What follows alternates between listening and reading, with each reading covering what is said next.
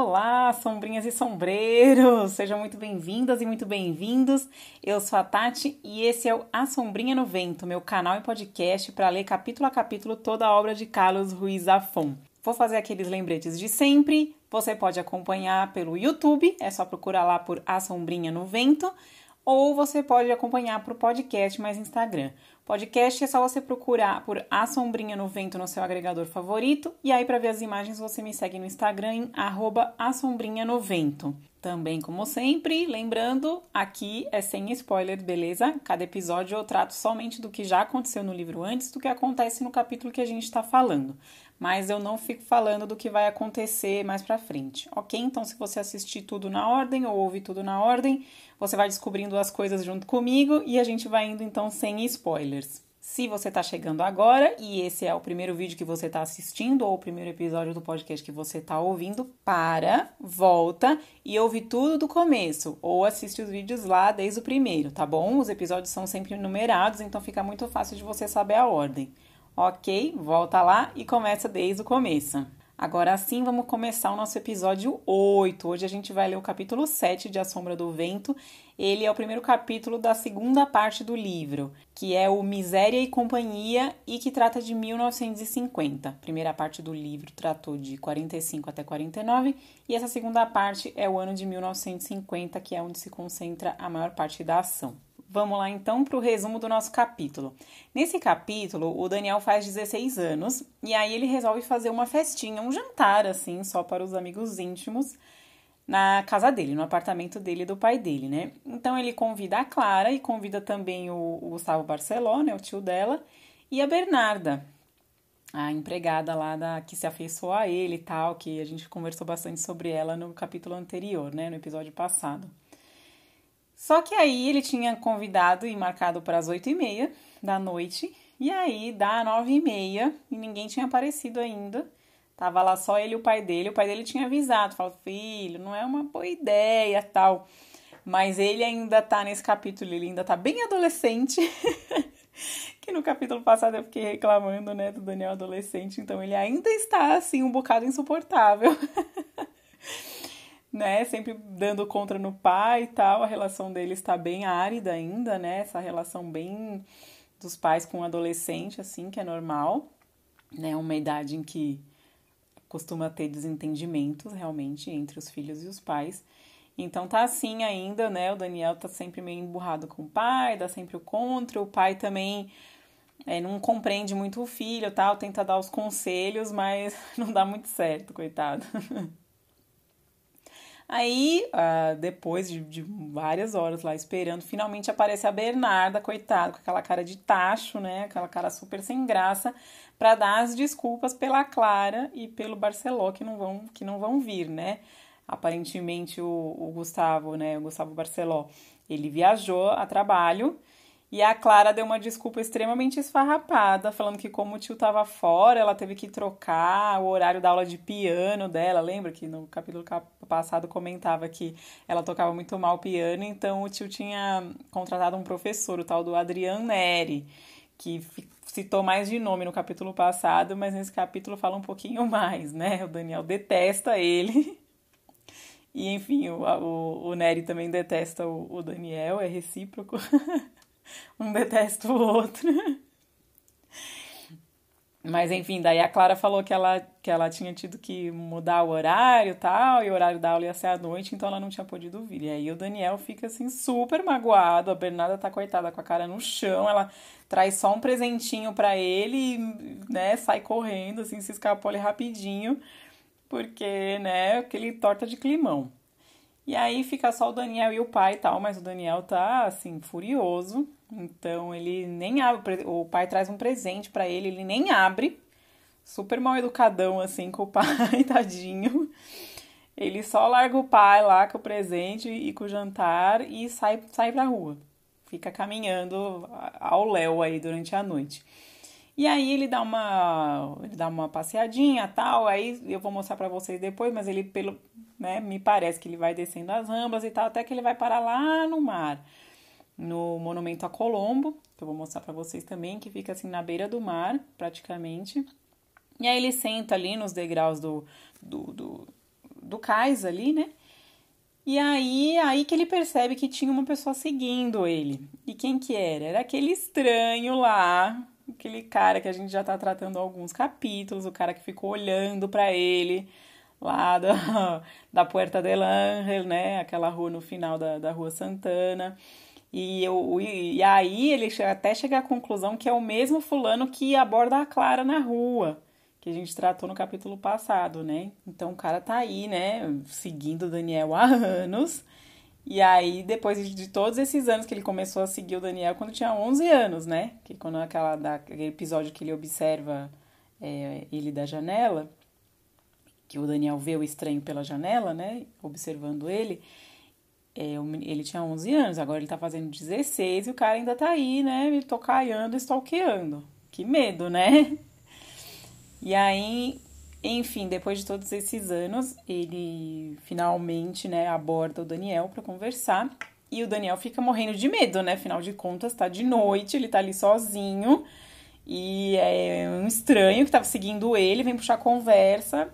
E ele reconhece, né? Quando o cara chega, ele, ele lembra do episódio lá que ele tinha olhado pela, pela varanda e tinha visto o estranho observando ele. Então ele tá morrendo de medo. E aí o cara vem com uma conversinha meio estranha, tal, às vezes é uma conversa amigável, às vezes é uma conversa meio em tom de ameaça, mas começa assim amigável, ele oferece um cigarro, não sei o quê. E o Daniel, não, eu não fumo. E aí, conversa vai, conversa vem, ele acaba falando que ele quer a sombra do vento, né? O exemplar da sombra do vento que o Daniel tem. E aí ele oferece dinheiro e ele fala pro Daniel, olha, dinheiro não é problema, você me fala o seu preço e, e bora, né? Não tem problema, você que fala o preço, mas eu quero.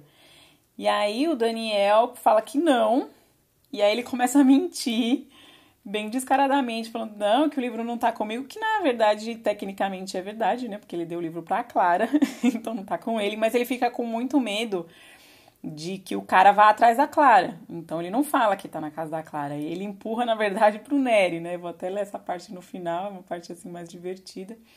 Mas ele fala até que tá com o Nery, ele mente.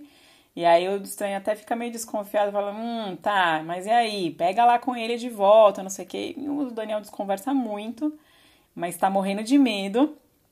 E aí ó, ele fala que não do mesmo jeito e ele pergunta: "Ah, mas para que que você quer esses livros, né?" E aí ele fala assim: Ah, eu quero esses livros porque eu sou um especialista em Julian Carax e eu, eu, eu compro todos os que eu acho, eu né, vou atrás de todos os exemplares dos livros dele. E aí o Daniel fala: Nossa, mas pra quê, né? Ele fala: Pra fazer a única coisa que dá para fazer com eles, queimar. Então a gente fica descobrindo que, lembra, lá bem no começo já tinham citado essa lenda, quando o Gustavo Barceló ficou interessado na Sombra do Vento, que ele fala: Nossa, mas é uma raridade, Daniel, onde é que você conseguiu isso? Ele comenta que tinha lendas de, um, de uma figura estranha que caçava e queimava os livros do, do Julian Carax. Então aí a gente descobre que a lenda é real e que é esse cara aí.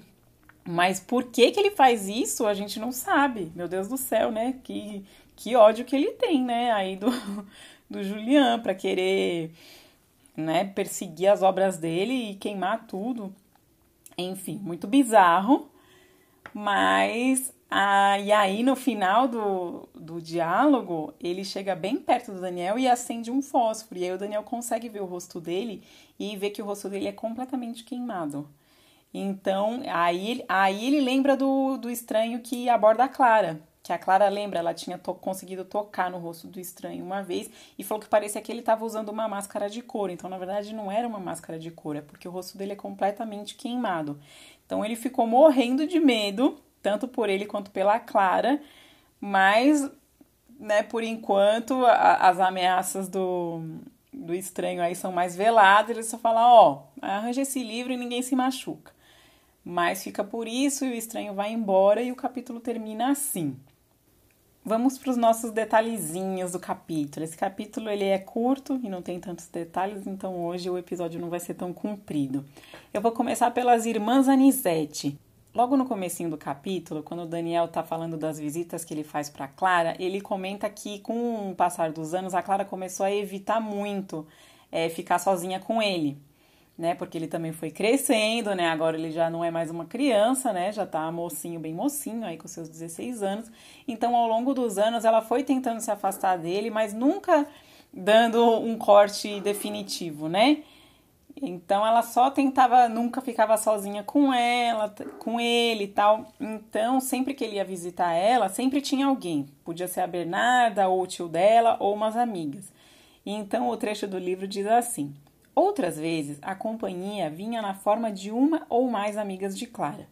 Eu as chamava de irmãs Anisete sempre mostrando um recato e um semblante virginal, patrulhando as proximidades de Clara com um missal na mão e um olhar policial que mostrava sem dissimulação que eu ali era demais, que minha presença envergonhava Clara e o mundo. Aí, por toda essa descrição aí que ele fala, né, de, que elas estavam com o missal. O missal eu até coloquei no nosso dicionário, vou retomar no final, mas o missal é um, é um livro que tem todas as leituras que se fazem na missa tal. Então é para a pessoa levar na igreja e poder acompanhar as leituras que, que o padre está fazendo. Então eu até pensei que essas irmãs Anisete pudessem ser uma ordem religiosa, né? Umas freiras. Eu falei assim, nossa, vou procurar aqui, né? Procurei de tudo que foi jeito, fui no original espanhol para tentar ver se se escreve de uma forma diferente. Aí eu vi que se escrevia com dois T's, tentei, procurei de tudo que foi jeito. Não existe uma ordem religiosa de Anisete. Aí, eu, tudo eu jogava anisete, anisete, anisete, anisete e só aparecia bebida de anis. E aí eu acabei achando uma que chama Anisete dos Hermanas, né, que seria o Anisete eh, duas irmãs. Coloquei aí uma foto para vocês verem. Então é uma, uma garrafa de uma bebida de anis e aí no rótulo tem a foto de duas irmãs. Eu acho que são as tais duas irmãs o nome, né? Porque anisete é esse tipo de bebida, bebida de anis. E aí esse aí chama é Anisete Duas Irmãs. E aí tem a, as fotinhos dela. Então eu não sei, assim, eu não consegui achar também muito sobre a vida dessas, dessas duas irmãs aí que estão no rótulo da garrafa. Mas assim, as fotos são em preto e branco e parecem bem. Parecem, né, mulheres assim, pela fisionomia, pelas fotos, parecem antigas e tal. Então eu não sei que tipo de, de irmã são essas, eu não sei que tipo de, de referência foi essa que ele decidiu fazer. Não sei se é meio uma piada interna dele mesmo, né, do, do Zafon. Mas assim, eu não achei nada que batesse muito com as tais irmãs Anisete. Então eu acho que pode ser esse rótulo dessa garrafa aí, dessa bebida de anis. Então deixei aqui para vocês, mas realmente não tenho como afirmar com certeza que é isso. Mais para frente um pouquinho, ele começa a falar sobre o, o Adrian Neri, né? O professor de piano da Clara, que é compositor e tal. E aí descreve ele, falando que ele era todo meio vaidoso, tal, com uma cara de arrogante, mas fala que ele era de San Gervásio. E aí eu quis mostrar para vocês aqui no mapa onde que fica San Gervásio é um dos distritos de Barcelona, tá? Tipo como se fosse um bairro assim de Barcelona. E o nome é, inteiro é Sarriá San Gervasi. Então, assim, às vezes o Zafon vai se referir como Sarriá, às vezes como San Gervásio. Então tá aí, no mapa é toda essa parte que tá circulada em vermelho. Não fica tão longe da, de onde o Daniel mora, não, tá? Fica... Eu, eu deixei no canto inferior ali o, o gótico, El Gothic, né, o bairro gótico que é onde o Daniel mora, fica assim, sei lá, umas 10, 15 quadros para cima, né, em direção ao, ao continente, né, do mar ao continente. Ainda na descrição do Neri, é, tem a, a citação é assim. Embora com ares de Mozart, com a brilhantina no cabelo suado, lembrava mais Carlos Gardel. Então tá falando que ele era muito assim. É, queria pagar de gênio, né? Como se fosse um Mozart. Só que com a brilhantina no cabelo ele parecia mais o, o Carlos Gardel. Então quis trazer para vocês um pouquinho mais sobre o Mozart, que acho que a maioria das pessoas conhecem, mas enfim, né? E também é sobre o Carlos Gardel. Então primeiro vamos falar do Mozart. Mozart viveu de 1756 a 1791 e ele foi um compositor austríaco. Ele era bem genial. Ele começou a compor aos 5 anos de idade e ele já tocava vários instrumentos com 5 anos, então, assim, bem genial mesmo. É, ele é, foi autor de mais de 600 obras, então ele, ele foi muito prolífico também como compositor. E a produção dele foi louvada na época, tal, por todos os críticos, e até hoje é muito amada. Eu, particularmente, adoro Mozart, é um dos, dos compositores, assim, chamados de clássico, que eu mais, mais amo. E a obra dele é considerada bem complexa e difícil, né?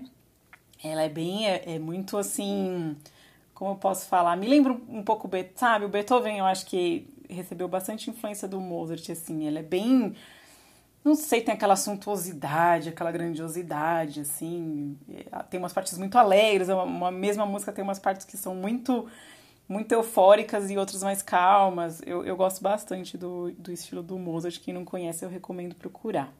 E aí eu quis trazer aqui também o Carlos Gardel. Eu até escolhi uma foto em que ele tá com o cabelo aí de brilhantina, igual. Brilhantina é uma espécie de gel, tá, gente? Eu também coloquei no, no dicionário, vou retomar depois mas é uma, uma espécie de gel de cabelo que deixa o cabelo assim bem brilhante e colado na cabeça. Então coloquei aí essa foto do Gardel. E para quem não conhece o Gardel, ele foi um cantor e, e, acho que compositor também de tango muito, muito famoso, tá? Argentino. Ele viveu de 1890 a 1935. Como eu já comentei no resumo, o Daniel, é, vou até ler aqui a citação, diz assim: Andei perambulando sem rumo durante mais de uma hora, até chegar aos pés do monumento a Colombo. Então eu quis primeiro colocar aí a foto do próprio monumento, né? É um monumento que foi inaugurado em 1888 para a Exposição Universal. Eu já falei da Exposição Universal quando eu falei da, do Parque da Cidadela. Tem uns dois ou três episódios. Quem não lembra, volta lá rapidinho, é, vai no Instagram que você consegue ver as imagens. É, teve a exposição universal, enfim, em Barcelona, eles deram aquela, aquele tapão na cidade, assim, né? Aquela arrumada. E uma das coisas que foi feita para arrumar ali tal, toda a parte do, do cais ali, né, do, próximo ao mar, foi esse monumento a Colombo. Ele é enorme, tem 60 metros de altura, é tipo uma coluna super alta. E lá em cima tem a estátua do Colombo. E aí eu quis colocar também o mapa de onde ele fica. Ele fica ali, tá marcado com um pin vermelho, tá? Ele fica ali na, na Praça da Paz. E a Avenida Grandona que sai dela, que, que corre paralela ao mar, é a Avenida do Colombo, algo assim, isso, Avenida do Colombo. Passe, Passeio da Colombo, chama isso, Passeio da Colombo. E é, é, a, a junção fica ali no final das Ramblas. Eu até já mostrei esse lugar porque é onde fica o governo militar né? Então é na junção das Ramblas com o Passeio de Colón. E aí eu quis colocar no mapa aparecendo a, pra, a Praça da Catalunha para a gente ter mais ou menos uma ideia do provável caminho que o Daniel fez aí, né? Ele mora próximo aí da Praça, da, Praça de Catalunha e ele foi andando até o monumento a, a Colombo. Então eu acho que ele deve ter ido descendo as Ramblas e tal. É um passeio assim que é, é longo, mas deve dar o quê? Uns 20 minutos a pé, meia hora no máximo não é tão distante assim. Então, Daniel tá lá sentado, né, no, nos degraus ali que dão para o mar, pensando na vida. e aí ele vê os barcos passando, né? Tem gente que ele ouve barulho de pessoal que, que fretou barquinha para fazer passeio. E aí tem um trecho que diz assim: Lembrei-me dos dias em que meu pai e eu fazíamos a travessia nas barcas até a ponta do espigão. Eu não sei exatamente o que seria a ponta do espigão, mas eu imagino que seja uma dessas pontas que tem aqui para fechar o, o cais. Eu coloquei o mapa aqui para vocês também, tá até marcado com o pinhém do Monumento a Colón, e aí eu quis mostrar mais espaço do mar. Então, é como é uma zona portuária, tem umas espécies de como se fossem uns mini portõezinhos assim, sabe? Então faz umas pontas, tal, tem umas línguas de terra.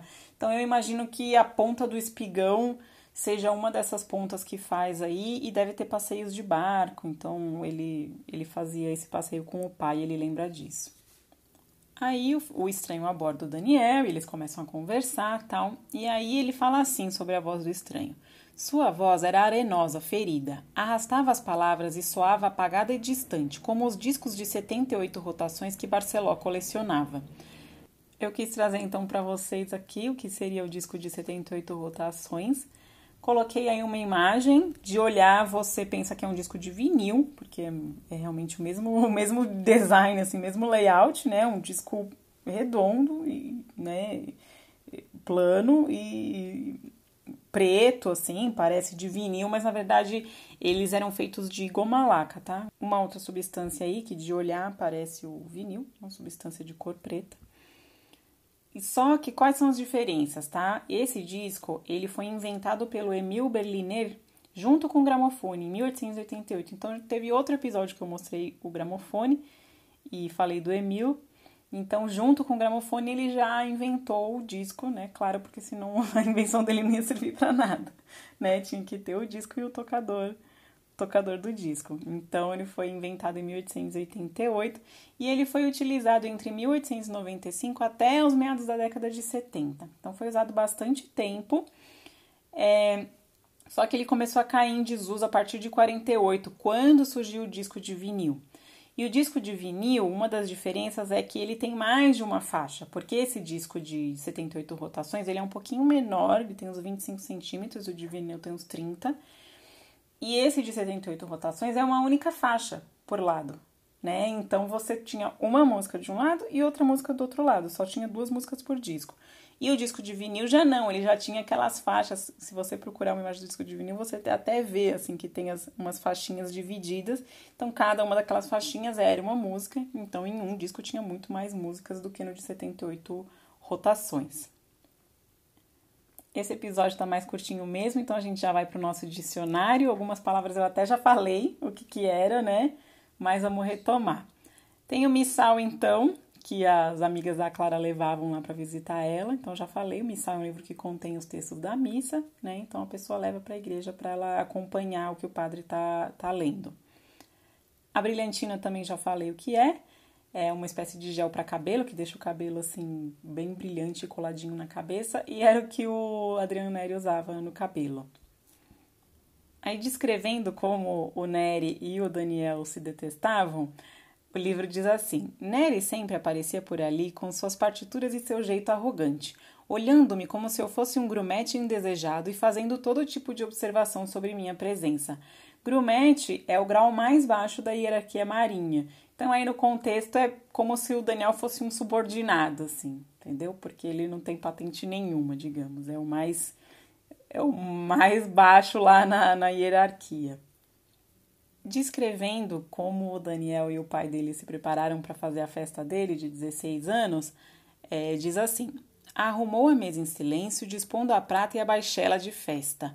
Então, o que, é a baixela? A baixela é o conjunto de louças, tá? Então, no caso aí, a baixela de festa é, é os pratos chique, é os pratos de visita. Lume, eu acho que a maioria deve saber o que é, mas eu quis trazer também. É, lume quer dizer fogo ou brilho, tá? E a citação que fala disso é essa: Seus olhos eram chispas de luz ao lume do cigarro. Então tá falando do estranho, né? Quando ele vai falar lá com o Daniel e ele tá fumando, e aí o brilho do, do cigarro reflete nos olhos. E a última palavra do nosso dicionário é coroinha. Coroinha é um menino que auxilia o padre durante a missa. E a citação que fala disso é essa daqui. Sua integridade é admirável, sobretudo nesta época de coroinhas e aduladores. É, o estranho está falando para o Daniel, né, quando ele fala que, que ele não venderia o livro nunca tal. E aí, então, acho que no, nesse sentido ele quer dizer assim que seria meio pessoas que seriam sub, meio submissas, que bajuladoras, né? Falando amém para tudo que os outros dizem. Vamos agora então encerrando o nosso episódio com as minhas citações favoritas. É, são só quatro, porque esse capítulo é curtinho, mas vamos lá, tem umas muito boas. A primeira é a seguinte: O estranho se manteve em silêncio, imóvel, envolto na fumaça azul daquele cigarro que parecia sem fim. Notei que não tinha cheiro de cigarro, mas de papel queimado, papel bom, de livro. Essa é, citação eu acho ela bem impactante, mas ela pode passar batida. Porque ele tá, o Daniel tá falando que o cara tá fumando, e aí você fica, ah, cigarro, beleza, ele tá fumando um cigarro. Só que na verdade, o Daniel tá falando que o cheiro não tinha cheiro de cigarro, tinha cheiro de papel queimado. E não era qualquer papel, papel bom, papel de livro. Então, o que, que você depreende? Que o, que o estranho está fumando folhas de livro. E se ele persegue os livros do, do Julian Carax para queimar, é muito provável que ele esteja fumando folhas dos livros do Julian Carax. Então, assim, pode passar despercebido, mas é uma parte bem impactante. Quanto ódio a pessoa tem que ter, né, desses livros para fumar essas páginas. Meu Deus do céu, gente. Uma outra citação que eu, que eu gosto também, é, a maioria é da, das citações que eu coloquei é da interação do estranho com o Daniel. É uma conversa assim meio enigmática e tal. E esse trecho aqui eu gosto bastante. O Daniel pergunta assim: O que sabe sobre Clara? Aí o estranho responde: Eu me atreveria a dizer que sei mais do que você e que lhe conviria esquecê-la, embora eu bem saiba que você não o fará. Eu também já tive 16 anos. Eu gostei muito dessa parte, porque essa, essa é uma das partes em que o estranho está amigável, né, com o Daniel. Ele até mora fala: "Ah, a gente é, você não sabe, mas a gente é amigo", né? O estranho fala pro Daniel. Então ele tá dando um conselho para ele, ele fala assim: "Fala, olha, eu, eu vou te falar que o melhor para você é você esquecer essa Clara. Isso a gente bem sabe, né, gente? essa Clara só tá fazendo esse menino sofrer, o melhor ela, era ele esquecer ela.